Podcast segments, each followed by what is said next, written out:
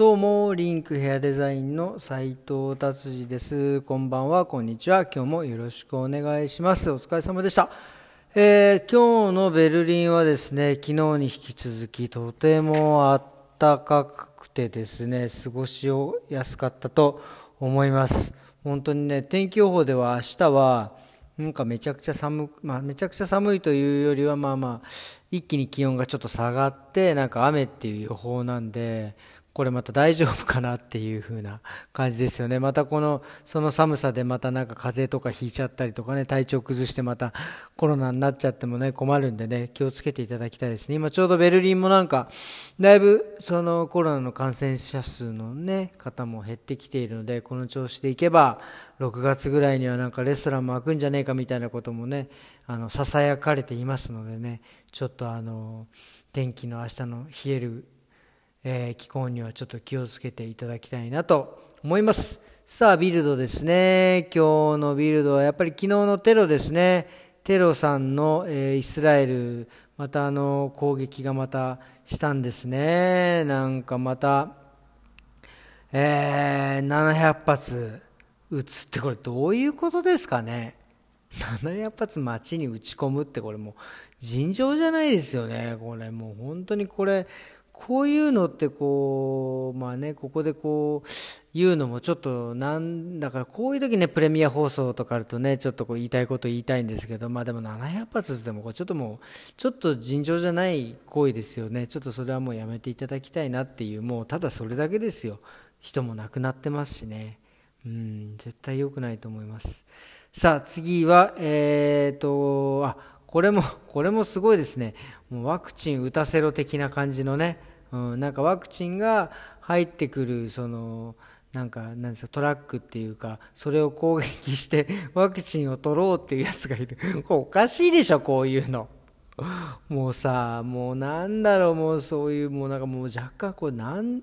いつの時代ですかもう盗賊じゃないんだからね。もう本当にワクチンちゃんとと届けさせてほしいですよね。本当に。それでまあなんかセキュリティがむちゃくちゃこうねするっていうね。っていうのもねまあ次行きましょうかね。うんうん。はいはいはい。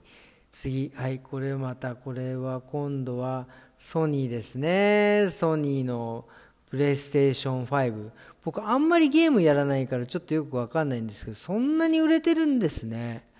うんなんかプレイステーション5がもうなんかもうとんでもない売れ行きで。まあもちろんね多分コロナで多分ね皆さんお家にいなきゃいけないからこうゲームにはまるのは分かるんですけどこんなに売れるんですねゲームって。すごいな。なんか携帯のゲームなんかもね結構皆さんやってるみたいですけど。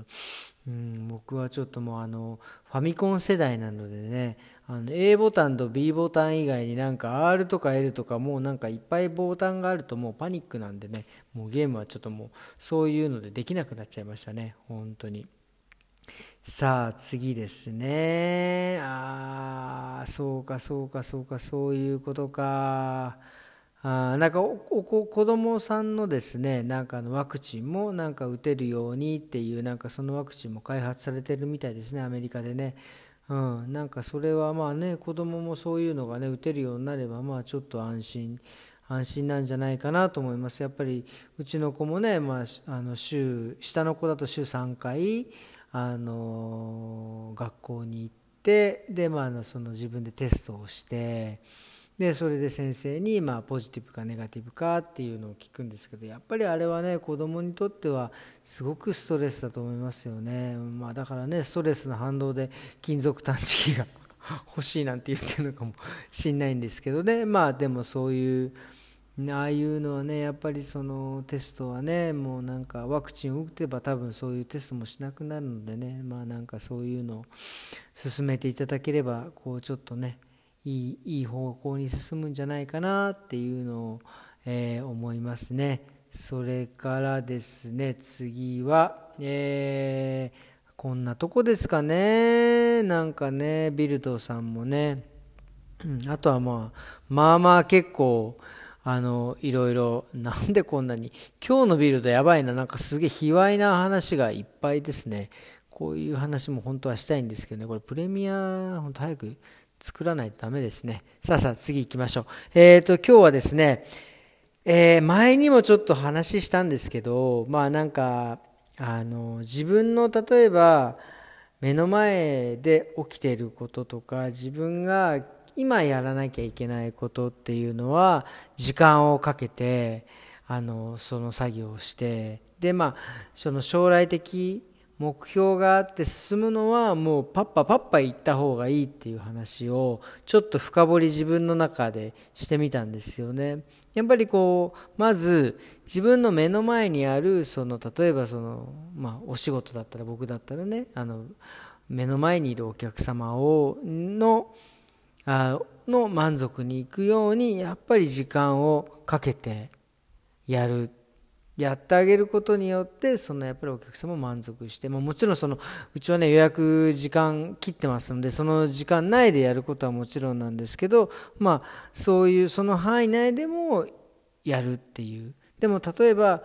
その目標を持った時にあの早くやっぱり目標っていうのはねもう早く達成した方が僕はいいと思うんですよ。だからそのために努力してバンバン進むのはいいんですよ。ただもう目の前にあるこの仕事をあの早く終わらせてその決まった時間よりも早く終わらせてっていうのはもうね逆に焦りしかないんですよね。焦ってやっぱりいいものっていうのは生まれないっていうことにねあのー気づいたというか考え僕が思いついたことなんですね。やっぱその目標に対しては焦る。今目の前にあることに対してはあの焦ってはいけない。やっぱり焦るとやっぱりねあのいいことないんですよ。目の前にあることを焦る。例えばその時間がねないから遅刻しそうだから急いであの走ったり自転信号無視したりとかそういうことで事故起きたりとかしたらもう元も子もないわけですよ。だから目の前で今起こってることはね絶対に焦っちゃダメです。もうここはもうもう肝を据えてですねゴーンとやってやるぞって何時間かかってもいいぞぐらいな気持ちでまあでも時間は決まってるからねそこはちょっとあれなんですけど。でも目標っていうのはやっぱりそのいろいろ試行錯誤しながら焦って早く進んだ方があのいい結果になると思います。だからその焦っていろんなことをやることが多分意外に自分の身になってたりするんですよね。その僕僕もやっぱりいろいろな目標があっていろいろ試行錯誤するわけですよ。僕の例えば何、えー、て言うんですかね。今のえ目標だったらやっぱりえっ、とあのまあねお客さんを、まあ、お仕事のことですけど、まあ、将来的にはこうスタッフももうちょっと増やしてとかっていうそういうこともいろいろ考えてるんですけどだからそのそういう行く過程の中でどういうふうにしたらあのあのスタッフが増えてくれるのかお客様が増えてくれるのかっていうのを考えていろいろ試行錯誤して結局あれはダメこれはダメっていうその焦りながらいろいろやっていかないと多分先に進めないんですよね。だそれを例えばじっくり待っていやこれはもうちょっと大丈夫かもあこれはもうちょっと時間かければ大丈夫かもとかっていうのは僕はダメなような気がします。その長期的な目標はいかにスピードでパッダメだったらパッパッパッと次に進んでいく方が、えー、効率がいいんじゃないかなっていうことにね、えーと、気づいたというか僕が考えてることなので、あのー、もうねこれも自分の心のメモとしてのこの放送は残しておきたいんですけどやっぱ目の前のことにはゆっくりもう長期的な目標はもうパッパパッパパッパ焦ろっていう、ね、これはちょっとこうあの僕は